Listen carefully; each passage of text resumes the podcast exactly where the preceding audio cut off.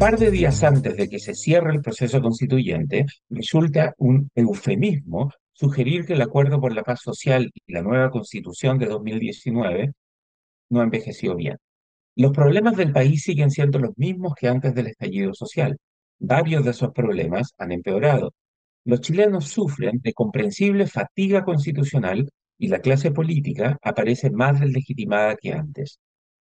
Muchos de los artífices del acuerdo reconocen abiertamente que esa negociación entre gallos y medianoche fue producto de un chantaje y que, en resumidas cuentas, fue la forma de evitar un golpe de Estado que pretendían dar algunos líderes de izquierda. Por eso, cuando vayamos a votar el domingo 17 de diciembre, esta jornada electoral estará marcada por la amargura, decepción, engaño y rabia.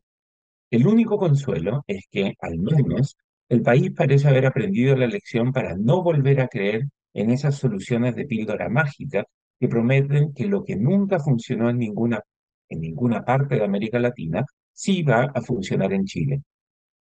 Mucho se ha hablado de los errores que se cometieron durante este insensato e impúdico proceso constituyente.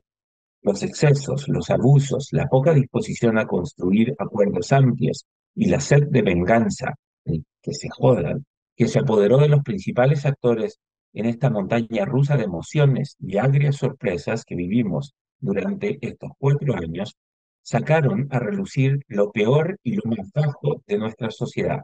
El engaño, la mentira, la rabia, la polarización y las ansias de revancha se apoderaron de los espíritus de aquellos que estaban llamados a diseñar las reglas para una democracia que funcionara mejor, que fuera más inclusiva y que brindara oportunidades para todos. Pudiendo haber sido un proceso ejemplar que demostrara la voluntad y el compromiso democrático de los chilenos, nuestro proceso constituyente terminó siendo un triste ejemplo de lo que no hay que hacer cuando un país decide entrar por el peligroso camino de redactar una nueva constitución. Las responsabilidades son compartidas, pero no podemos olvidar el pecado original que gatilló este proceso, sintiéndose acorralado por un estallido social alimentado por una izquierda irresponsable y golpista, para usar el término que hace unos meses finalmente se atrevió a emplear el expresidente Sebastián Piñera, el gobierno democráticamente electo optó por renunciar a su obligación de defender la Constitución. Piñera solemnemente juró hacerlo el 11 de marzo de 2018, pero 20 meses después buscando evitar ser removido del poder, Piñera aceptó iniciar un proceso constituyente. Para decirlo de forma directa y simple, el proceso constituyente se inició porque la izquierda fue golpista y porque el gobierno de Piñera y la derecha fueron cobardes y prefirieron entregar la constitución que cumplir su solemne juramento. Mucho se ha hablado de que el gobierno buscó evitar un baño de sangre, que las Fuerzas Armadas no estaban dispuestas a salir a la calle para imponer el orden y que la izquierda se embriagó y enloqueció o simplemente dejó ver su verdadera falta de vocación democrática y su poco respeto por la ley y el orden. La opinión pública, los medios y muchos líderes de opinión también pecaron, pecaron de ingenuos o malintencionados. Todos esos factores influyeron, sin duda, pero lo cierto es que el país voluntariamente entró en un túnel oscuro de incertidumbre constitucional y ansias refundacionales. Hoy, cuatro años después, vamos a votar esperando finalmente poder ver la luz al final del túnel.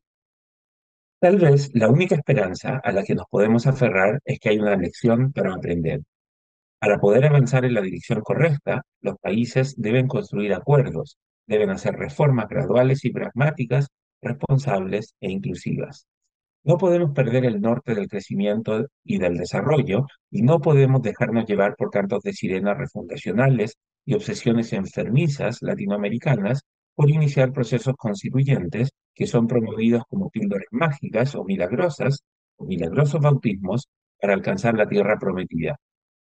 Este domingo 17 de diciembre, los chilenos iremos a las urnas sin alegría ni orgullo.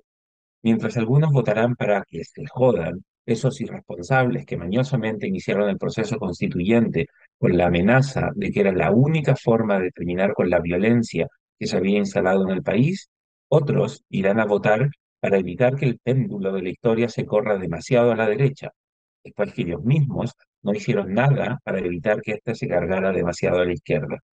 Un país fatigado por un proceso constituyente demasiado largo, improductivo y profundamente divisivo, irá a las urnas sin alegría, con pocas esperanzas y con mucha frustración.